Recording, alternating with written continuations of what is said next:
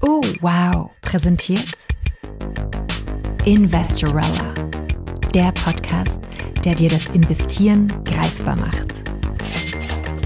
Von Larissa Krawitz. Willkommen zu Folge 70 von Investorella. In dieser Staffel geht es um deine Fragen. In jeder Folge beantwortet Larissa eine Frage aus der Community. Hi Investorella, ich habe mir ein Portfolio zusammenstellen lassen bei einem Berater und jetzt habe ich das Gefühl, dass die Gebühren total hoch sind. Und da würde ich halt gerne wissen, ob das so richtig ist. Immer wieder sind Teilnehmerinnen in meinen Kursen in Go Portfolio oder auch in Investieren fürs Leben, die bereits typische Bank- oder Vermögensberatungsportfolios haben, tendenziell mit einigen Fonds und sind damit oft unzufrieden, weil sie sagen, ich habe mir bei einer Beratung ein Portfolio zusammenstellen lassen, die Märkte laufen gut, das sehe ich einfach an den Indizes und mein Portfolio bewegt sich seit Jahren nur seitwärts. Wie kann das sein? Hm? Und diesen Teilnehmerinnen antworte ich dann in unseren QAs, bitte sieh dir einmal das Thema Gebühren an. Und bei den Gebühren gibt es mehrere Schichten. Die Finanzmarktaufsicht macht jedes Jahr eine Studie, nämlich die Marktstudie zu Fondsgebühren. Für 2023 ist sie schon heraus.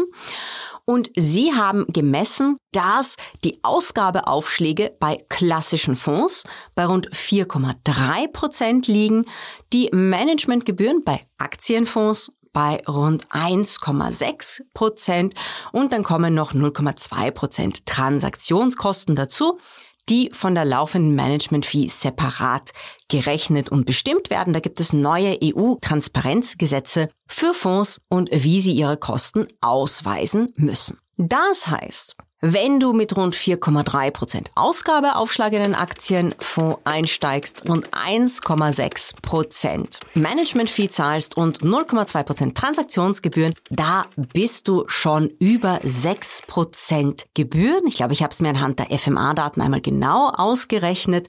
Das sind 6,13% im ersten Jahr. Und natürlich muss man dann rechtmäßigerweise sagen, diese Gebühr zahle ich ja nur im ersten Jahr, weil da der Ausgabeaufschlag für den Fonds dabei ist. Das stimmt und in den Folgejahren hätte man die Management-Fee und die Transaktionskosten, also da ist man dann irgendwo bei 1,8 Prozent an laufenden Kosten, schon wesentlich weniger.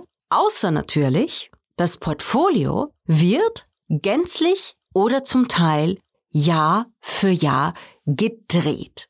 In den USA gibt es ein Wort dafür und das nennt sich Churning oder to churn von drehen, von durchschleifen, wenn man so möchte. Und Churning ist in den USA für Finanzdienstleister verboten. Hm.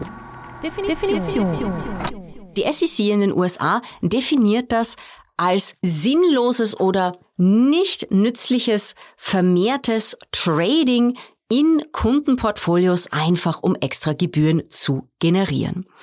Und es gibt Situationen, in denen habe ich ebenfalls Churning in österreichischen Depots gesehen und die möchte ich euch in dieser Folge näher bringen, damit du dein eigenes Portfolio checken kannst und nachschauen, wurde bei mir gechurnt. Werden bei mir Produkte sehr oft gewechselt, um unnötigerweise Gebühren zu generieren. Und ich sage euch da so quasi auch ein bisschen die Tricks, wie das funktioniert. In Go Portfolio im Portfolio-Modul besprechen wir das im Detail und ich zeige euch da Live-Beispiele sogar. Und in Investieren fürs Leben gibt es einen Live-Workshop. Er nennt sich das Gruselkabinett der Portfolios. Und da sehen wir uns echte Portfolios mit echten Daten an und wenn man so will, unter Anführungszeichen schimpfen ein bisschen darüber. Und ich zeige Teilnehmerinnen und Teilnehmern, ja, wir haben auch ein paar Männer dabei, also braucht ihr euch nicht fürchten, liebe Männer da draußen, was da in Portfolios falsch gemacht wurde. Es sind Portfolios von Privatpersonen, es sind aber auch Portfolios von Vermögensberatern oder sogar ein Privatbankenportfolio haben wir da dabei. Und die Gebühren sind so eine Sache. Worauf muss ich achten als Investorin? Ein zu häufiger Fondswechsel. Der ist gleich aus zwei Gründen schlecht. Einerseits wegen der Gebühren, denn wenn man einen Fonds verkauft und dann eben einen anderen dazu, fällt in der Regel ein Ausgabeaufschlag an, wenn man den nicht wegverhandelt hat oder Spezialkonditionen. Das heißt, da hat man in diesem Jahr wieder eine höhere Gebühr. Bei Aktienfonds sind die Ausgabeaufschläge laut der Prospekte und der FMA Marktstudie im Schnitt bei rund 4,3 Prozent. Das heißt, das muss ich einrechnen und wenn Fonds jedes Jahr gewechselt werden, muss ich jedes Jahr natürlich mit einem Ausgabeaufschlag rechnen. Oh no! Das ist das eine Thema. Das heißt, ich muss darauf aufpassen und wenn mir vorgeschlagen wird, einen Fonds zu wechseln, dann muss es einen guten Grund dafür geben. Dann muss das Produkt, das neu ins Portfolio kommt, wirklich besser sein. Zum Beispiel günstiger, breiter diversifiziert es muss auf jeden Fall mehr in meinem Portfolio bringen an Rendite, an Risikoreduktion, an Diversifizierung, damit dies einen Wechsel wirklich rechtfertigt, der zusätzliche Gebühren auslöst. Das ist ganz wichtig.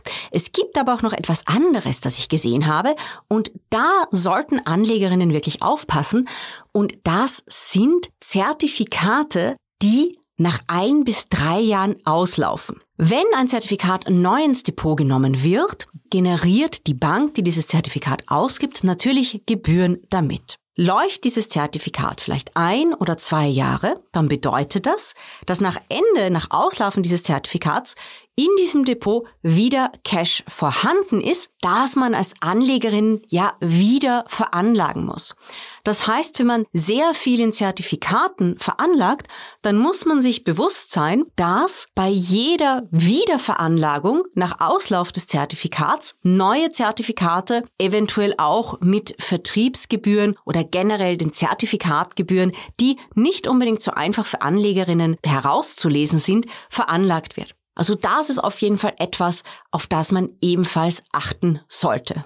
Generell bei einem Portfolio sollte klar sein, welche Strategie verfolgt wird. Und ich habe auch noch etwas anderes für euch, nämlich eine geniale Studie aus den USA von Dalbar Inc., einem Research House, die genau gezeigt haben, wie schädlich es eigentlich ist, wenn Privatinvestorinnen ihre Portfolios sehr oft nach dem drehen, wie gerade der Wind weht, das heißt aktuellen Trends folgen. Dalbar hat berechnet, dass ein 60-40 US-Portfolio zum Beispiel aus Staatsanleihen und dem S&P 500 oder ein 40-60 Portfolio aus S&P 500 und Staatsanleihen im Schnitt in den letzten 20 Jahren, ich glaube, die Studie lief über 20 Jahre, über 6 Prozent pro Jahr generiert hat. Das aktienlastige Portfolio natürlich mehr als das anleihenlastige.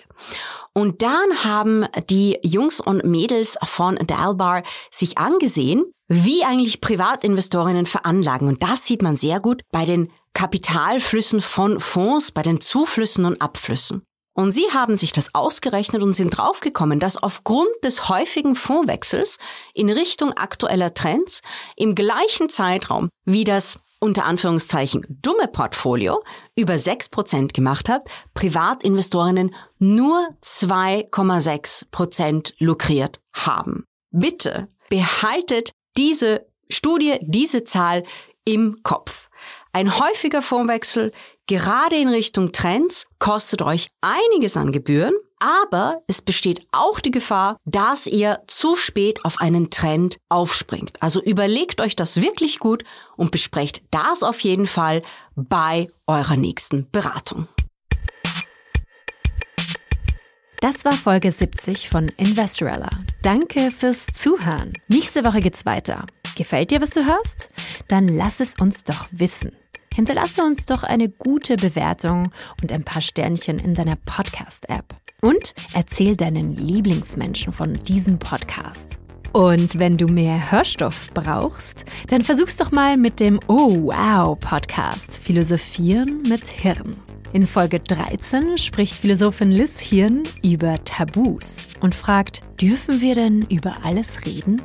Da Political Correctness ja das Gebot der Stunde ist, lebt auch mit ihr die Angst, etwas falsch zu sagen, etwas vielleicht ähm, inadäquat zu sagen auf. Nicht nur bei den Politikern, auch bei den Geistes-, Kulturwissenschaftlern, Künstlern etc. Diese Political Correctness, diese Tabus, diese Angst oder auch diese Hochachtung der Sprache macht vor niemanden Halt, wie es scheint. Wir hören uns nächste Woche wieder. Mach's gut und Baba. Noch eine wichtige Information zu diesem Podcast. Die Informationen und Inhalte des Investorella Podcasts sowie der Kurse dienen der Information und Weiterbildung.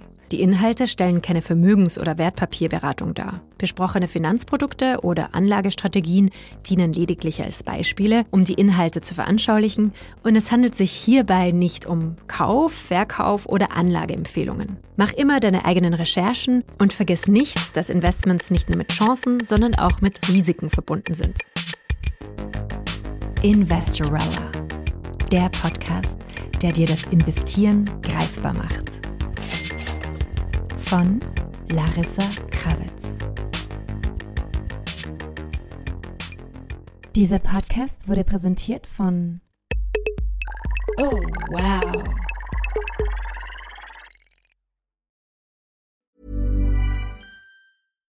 If you're looking for plump lips that last, you need to know about Juvederm lip fillers. With Juvederm Volbella XC and Juvederm Ultra XC, your lip look, whether it's subtle or bold, can last up to one full year with optimal treatment and no additional maintenance. Find a licensed specialist and see if it's right for you at juvederm.com today. That's J U V E D E R M.com. Add fullness to lips in adults over 21 with Juvederm Volbella XC or Juvederm Ultra XC. Do not use if you have severe allergies or a history of severe allergic reactions, or if you're allergic to lidocaine or the proteins used in Juvederm. Tell your doctor if you have a history of scarring or taking medicines that decrease the body's immune response or that can prolong bleeding. Common side effects include injection site redness, swelling, pain, tenderness, firmness, lumps, bumps, bruising, discoloration, or itching. As with all fillers, there's a rare risk of unintentional injection into a blood vessel, which can cause vision abnormalities, blindness, stroke, temporary scabs, or scarring.